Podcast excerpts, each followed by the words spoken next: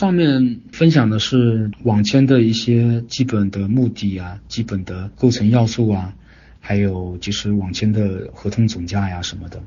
那网签的注意事项呢，我下面也跟大家说一下，就是你在网签的时候要注意哪些事情。产权调查是必要的，你在付定金、包括网签、包括付首付，甚至在这个交易过程中，其实都应该做好一件比较好的习惯，就是。建议房东去拿下产调，来知道房东最新的一些产权状况是什么，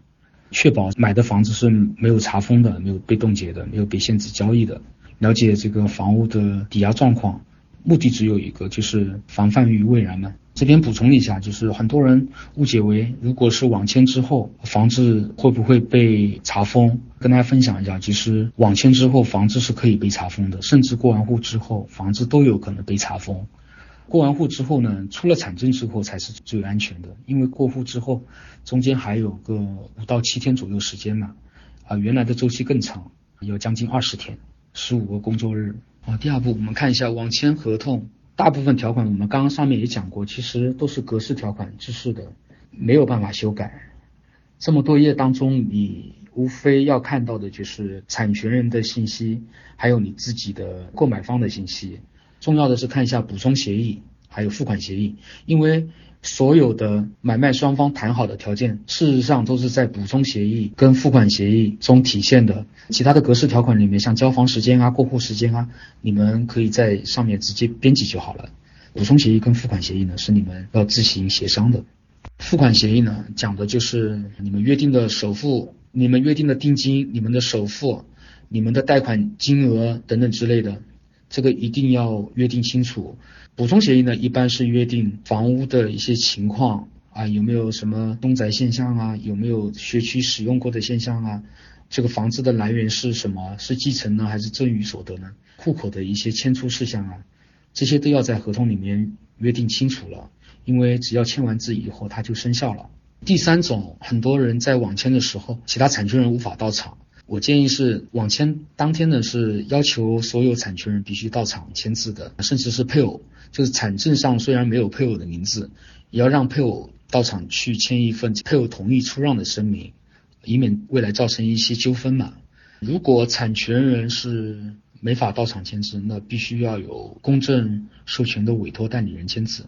啊，这是合法且生效的。确保网签合同条款当中的内容啊，就是你的权利跟义务一定要对等的，约定好罚则跟违约的一些赔偿。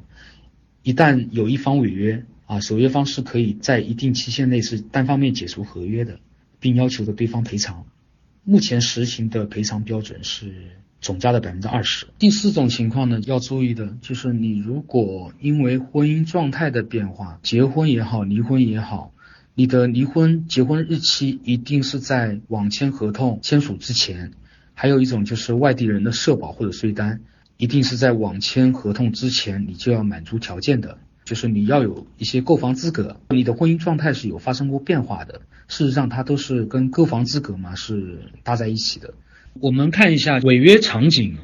违约场景有哪一些？作为卖家，他的违约的情况有哪些呢？就是有觉得卖便宜了。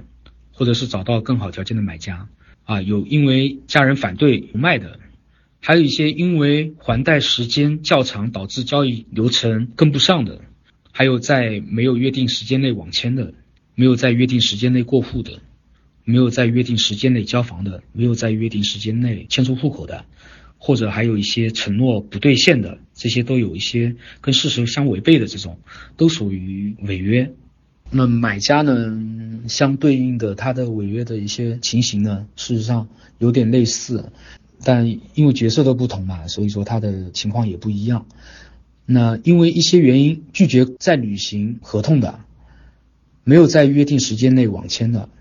没有在约定时间内付款的，就是逾期付款，银行拒贷或审批贷款金额不足的，没法用现金补的这种，还有购房人限购的原因。第六个就是没有在约定时间内过户的，那有了网签合同，必定会有一些违约责任的约束，还有违约金的赔偿金额。这边说明一下，网签合同中，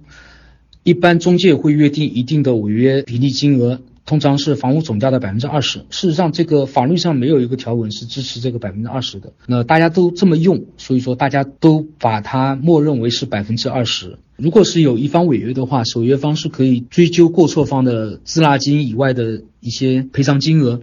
如果合同无法正常履行的话，协商不成功，过错方是要按照合同支付违约金的。那实际操作过程中呢，法院也会依照一些实际损失来进行裁定。如果你的违约金超过损失的百分之三十的话，可以要求适当减少；呃，如果是低于百分之三十的话，可以适当要求增加。好，我们下面看一下就是交易流程这一块。那交易流程呢，跟网签这一块事实上是有一些关联的。网签是所有流程启动的必要条件。那因为都有网签的合同编号、网签的条形码，所有的流程。都是在网签的前提下去做的。